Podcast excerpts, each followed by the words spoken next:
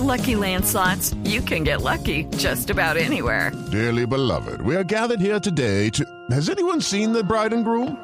Sorry, sorry, we're here. We were getting lucky in the limo and we lost track of time. No, Lucky Land Casino, with cash prizes that add up quicker than a guest registry. In that case, I pronounce you lucky. Play for free at LuckyLandSlots.com. Daily bonuses are waiting. No purchase necessary. Void were prohibited by law. 18 plus. Terms and conditions apply. See website for details. Estás escuchando La Nube en Blue Radio y BlueRadio.com. La nueva alternativa. Murcia, vamos a saludar en este momento a un tocayo suyo. Ah, ok. Andrés Muñoz es estudiante de Ingeniería Electrónica de la Universidad Javeriana y creador del proyecto Semáforos Inteligentes, con el cual ganó un viaje a China después de presentarse en el concurso Semillas del Futuro de Huawei y Mintic. Y nos va a contar qué es esto de semáforos inteligentes. Si es- Eso me parece que, ah, como en otros países del mundo donde eso ya está funcionando y es muy efectivo, Colombia está muy rezagado. Todos se quejan de problemas de movilidad.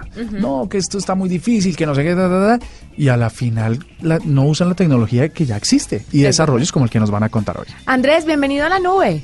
Buenas noches, ¿cómo están? Muy bien, muy contentos de tenerlo. Cuéntenos qué es esto de semáforos inteligentes.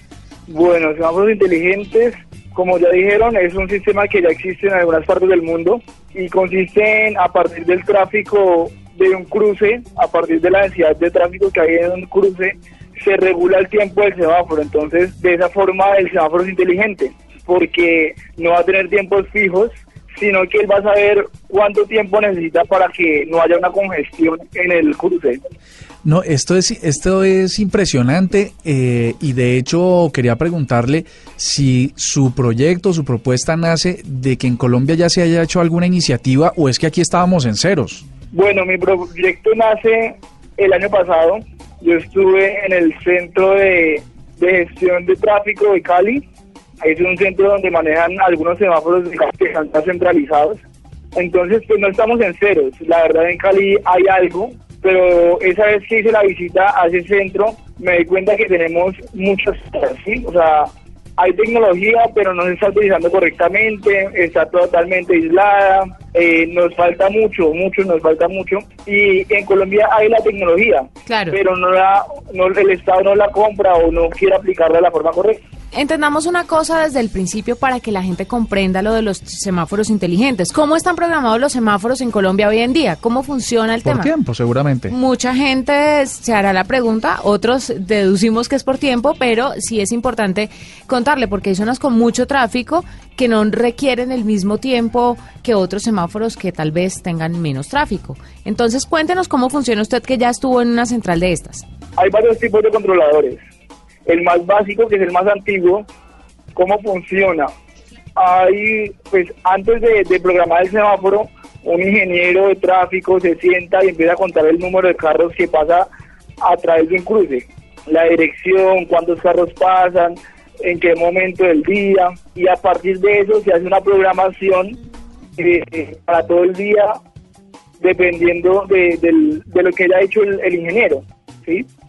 Sí, es, es el de programación, el manual, digamos, eh, midiendo manualmente datos y analizando datos manualmente, pues pueden determinar eh, cuándo y en qué sentido se requiere más tiempo para el verde, digamos.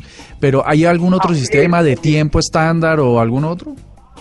No, o sea, es el más básico, es el más básico. Obviamente, lo que hacen muchas veces, no sé si han visto, los guardas, los agentes de tránsito, se paran en una esquina a mover como en una caja algo, ¿sí? Ahí lo que están haciendo es aumentar el tiempo de verde.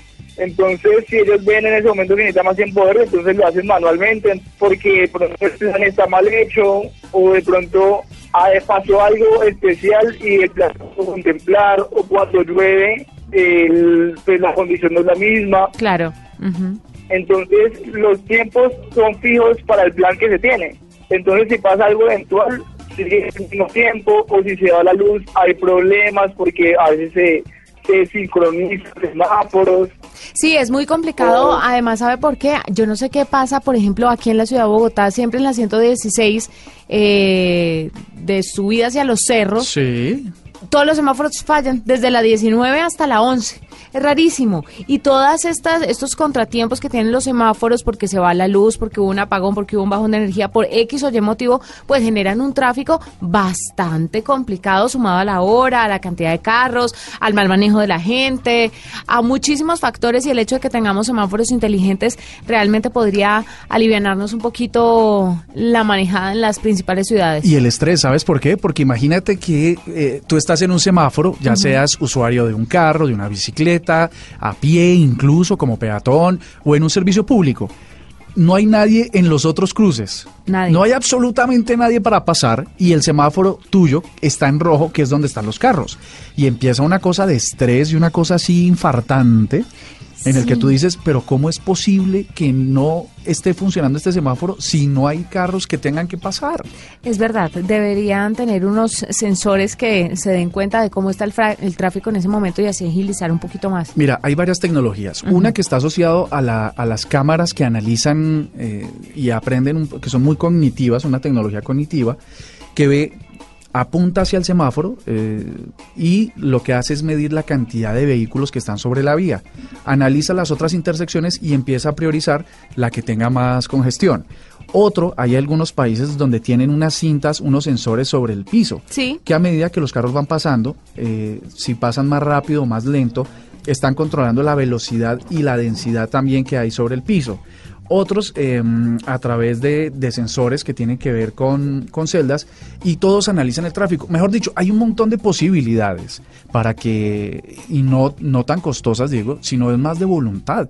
Imagínate donde todos los semáforos en nuestras ciudades principales fueran inteligentes y administraran los pasos como si hubiese una persona. Fíjate que en muchas ciudades cuando se apagan los semáforos hay un señor agente del tránsito que está dando paso para un lado y al otro y él está observando directamente a quién debe priorizar el tráfico porque hay más carros.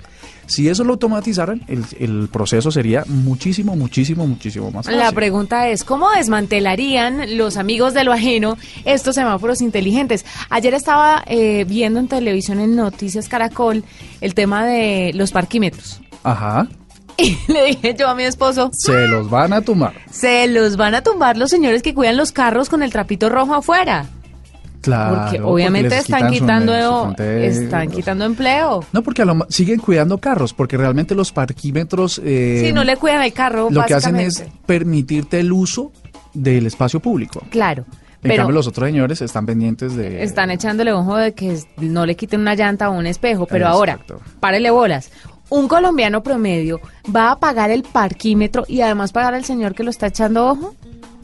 Sí, fregado. Mm, Yo no creo que saquen doble platica para tanta cosa. Fregado. Y súmale otra cosa, que ahora un, un parqueadero cuesta como 6 millones de dólares el minuto. O sea que Sí, eh, la, pues, la, básicamente uno le va a tocar dejar el carro en la calle a lo que le cobren también. ¿O andar a pie? Ah, eso. Es- Esa sí es la tecnología mejor im- esa sí es implementada, la ¿no? tecnología de punta que Sí, llaman. La, la hemos tenido desde ¿De los, desde los principios de la humanidad. Sí, señor, sí, Mal señor. utilizada, ¿no? Porque ahora todo el mundo quiere andar en carro. Es muy complicado. Pues Andrés Muñoz, muchísimas gracias por estar con nosotros. Fue un placer tenerlo acá y esperamos que tenga eh, mucho éxito en este proyecto de semáforos inteligentes.